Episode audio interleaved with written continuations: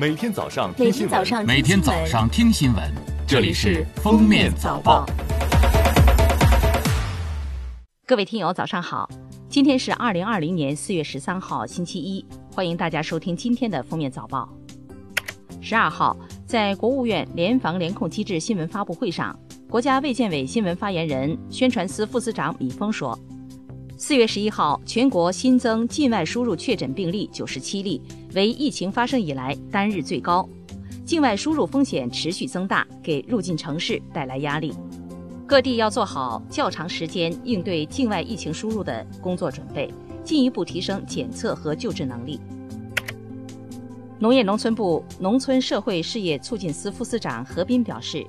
今年中央财政拿出一百多亿支持农村厕所革命整村推进，农村人居环境整治整线推进，并对去年农村人居环境整治成效明显的地方给予激励支持。各地也在积极筹措资金，真金白银的投入。下一步，我们还将继续会同有关部门研究谋划新的支持政策，持续加大支持力度。我们还组织编制农村户册改造相关国家标准，目前也进入了审查阶段。住房和城乡建设部城市建设司副司长刘礼峰表示。当前，随着疫情防控形势的变化，环卫工人作业工作重点也在相应转换。当前，卫生机构、集中隔离场所等区域的消杀任务减轻，需要单独收运处理的生活垃圾量明显下降。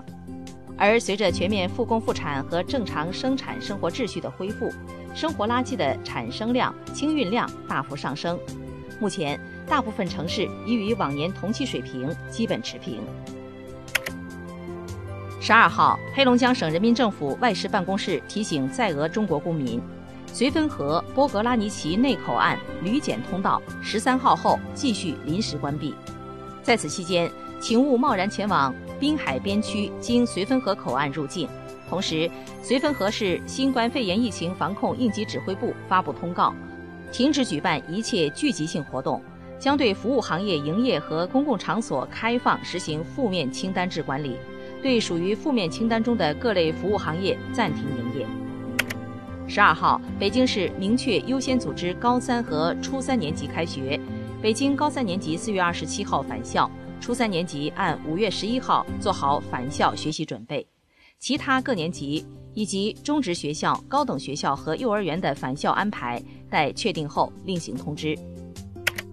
日前，记者从广东省教育厅了解到。为保障开学后师生的安全，全体教职员工在返岗前需进行核酸检测，检测结果阴性，并且无发热、干咳、乏力等疑似症状，方可返校返岗。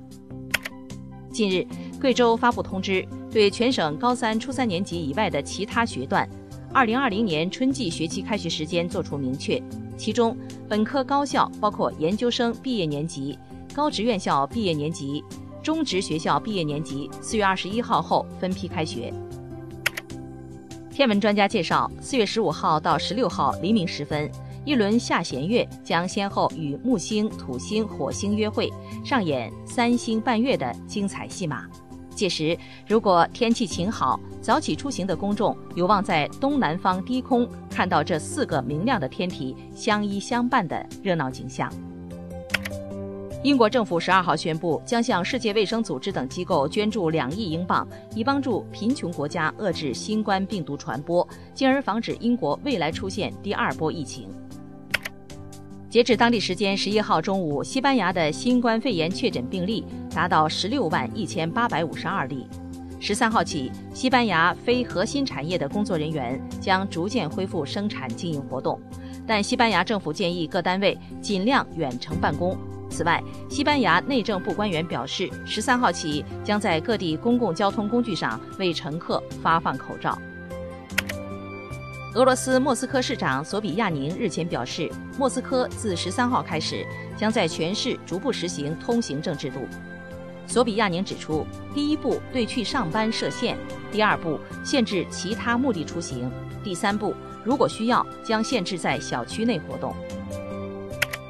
据日媒报道，由于东京奥运会受新冠肺炎疫情影响而延期至明年夏季，日本奥组委担负着在今后一年间保管奥运圣火的任务。据悉，按照国际奥委会相关规定，作为奥运象征的圣火必须燃烧至奥运闭幕。东京奥运圣火于当地时间三月十二号在希腊古奥林匹亚遗址采集，而奥运会闭幕式将在二零二一年八月八号晚举行。这意味着东京奥运圣火将燃烧一年零五个月。据美国广播公司报道，迪士尼公司宣布，佛罗里达州奥兰多迪士尼世界乐园的4.3万名员工将于下周开始放无薪假，仅保留约200名员工从事必须的工作。目前，美国迪士尼乐园未明确闭园期限。奥兰多环球影城和好莱坞环球影城已宣布闭园至五月三十一日。感谢收听今天的封面早报，明天再见。本节目由喜马拉雅和封面新闻联合播出。